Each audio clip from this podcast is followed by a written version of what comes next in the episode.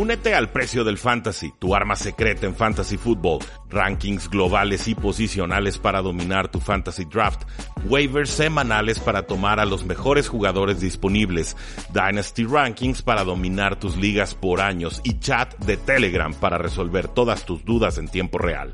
Visita stam.store diagonal precio NFL o da clic al link en este episodio para suscribirte.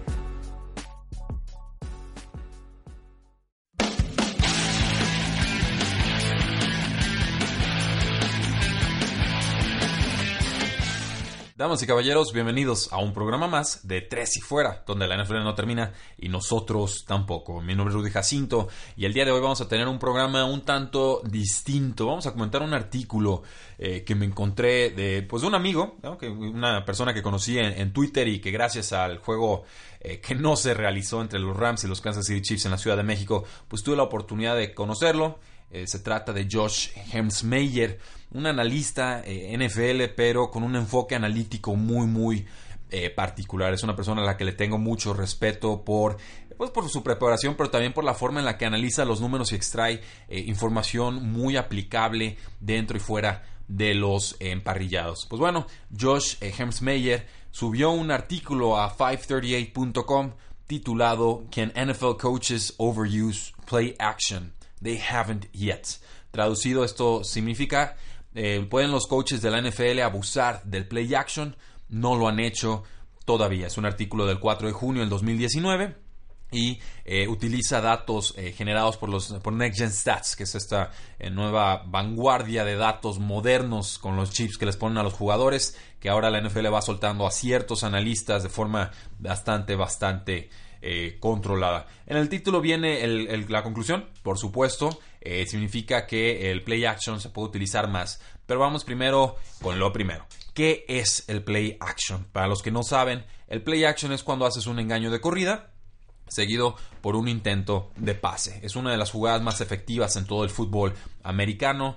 Eh, curiosamente, los tres equipos que más utilizaron play action en el 2018, los Rams, los Patriots y los Chiefs, Ahorita, eh, pues bueno, primero consiguieron un descanso eh, en la primera semana de postemporada, pero además están eh, como finalistas en cada una de sus respectivas conferencias. A lo largo de la liga en el 2018, los quarterbacks con más de 100 pases intentados promediaron 1.39 yardas por intento de pase más lanzando desde play action que en cualquier otro tipo de jugadas. Esto es cierto para todos los años en los que se tienen datos, por lo cual eh, parece lógico concluir que las jugadas de play action con los pases de play action son eh, claramente más efectivos y eficientes que cualquier otro tipo de pase en la NFL.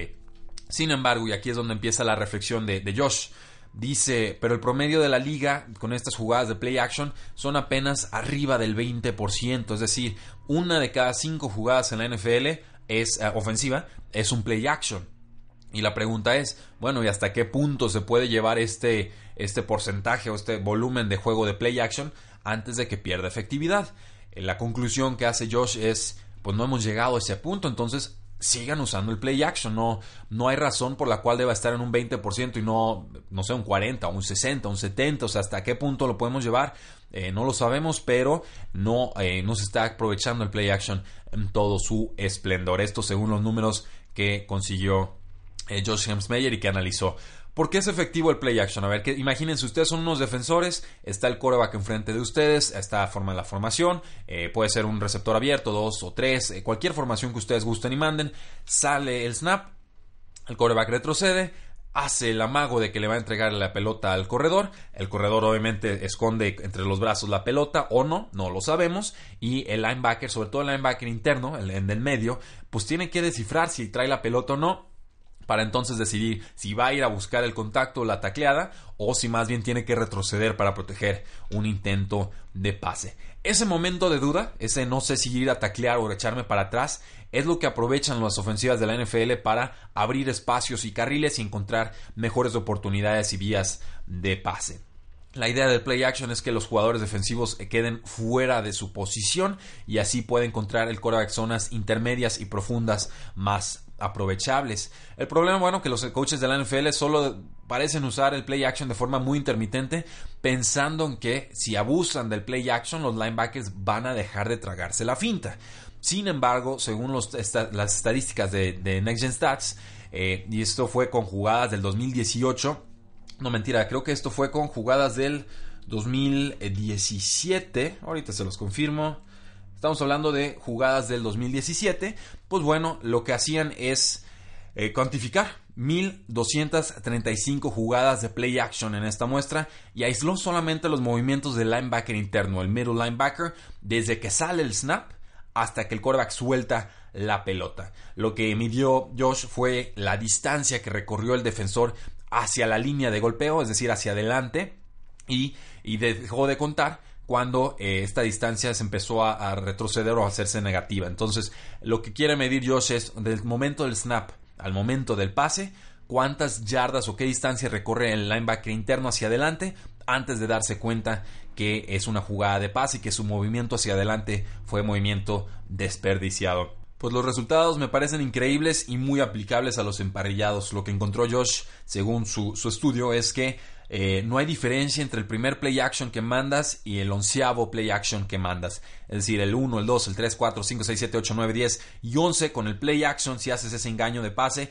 tienes la misma probabilidad de tener una jugada efectiva al inicio que al fin de esa serie eh, de oportunidades en las que utilizas esta jugada específica.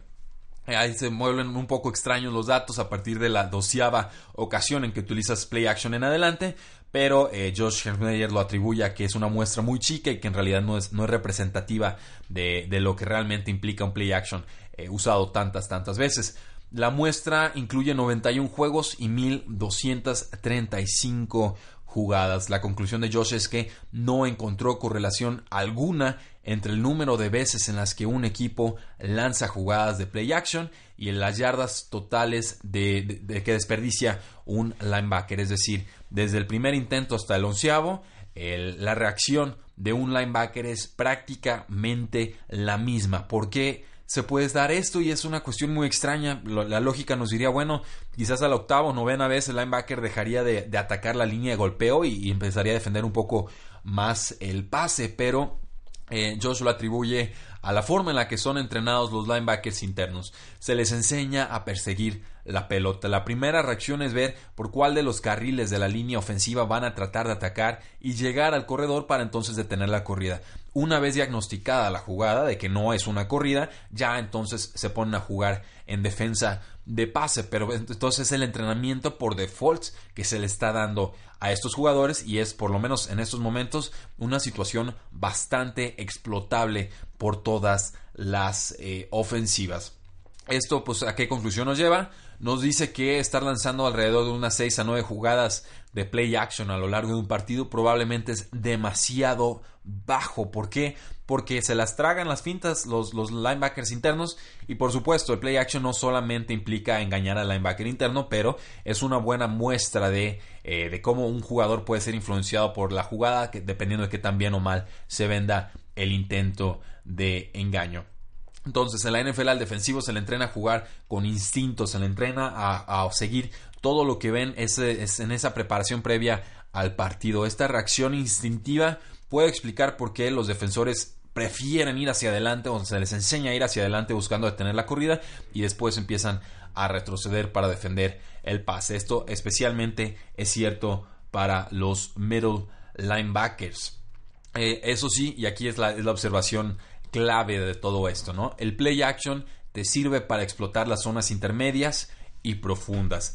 ¿Qué sucede cuando un play action intenta eh, sacar un pase de 7 o menos yardas? Pues según Sports Info Solutions, los pases lanzados 7 yardas o menos de distancia son atrapados con menor frecuencia en jugadas de play action que en otros pases. Entonces, ojo aquí, el play action no nos sirve para todo tipo de jugadas, nos sirve para zonas intermedias y para zonas profundas. Si queremos utilizar play action y lo hacemos de 7 yardas o menos el pase, probablemente tenemos un mal resultado y hubiera sido mejor utilizar otra clase o intento o estilo de, de ataque aéreo.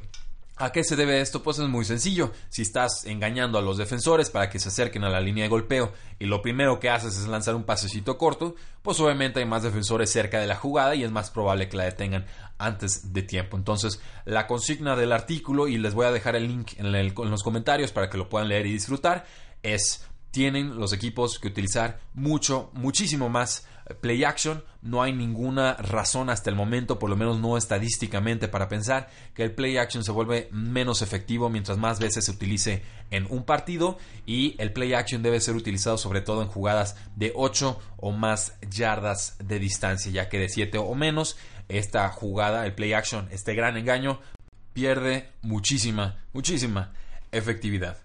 ¿Qué les parece el artículo? ¿Les gusta? ¿No les gusta? ¿Están de acuerdo? ¿No están de acuerdo? Háganoslo saber en todas nuestras formas de contacto, facebook.com diagonal 3 y fuera, twitter como arroba paradoja NFL, 3 y fuera.com con artículos todos los días. Y claro, siempre está abierta la invitación a que se suscriban a este podcast 3 y fuera NFL. Nos encuentran en iTunes, en, Tuning, en Stitcher, en eBooks, en Spotify, donde sea que ustedes nos quieran encontrar, ahí seguramente apareceremos. No olviden que el día de mañana también vamos a tener una entrevista en vivo con Mauricio Gutiérrez de Estadio Fantasy, un gran compañero con el que compartí cabina de radio muchísimos años. Pues bueno, lo invité a platicar sobre los finales de conferencia de la FC y de la NFC.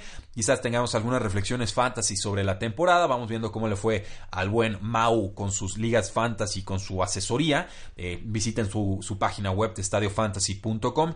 Y este programa se va a grabar en vivo a través de la señal de Sinapsis Radio y de Tres y Fuera eh, en nuestros Facebooks Lives respectivos. Entonces no se lo pierdan. Día de mañana, viernes 11 de la mañana, hora del centro. Entrevista exclusiva con Mauricio Gutiérrez de Estadio Fantasy. Muchas gracias, sigan disfrutando su semana. La NFL no termina y nosotros tampoco. Tres y fuera.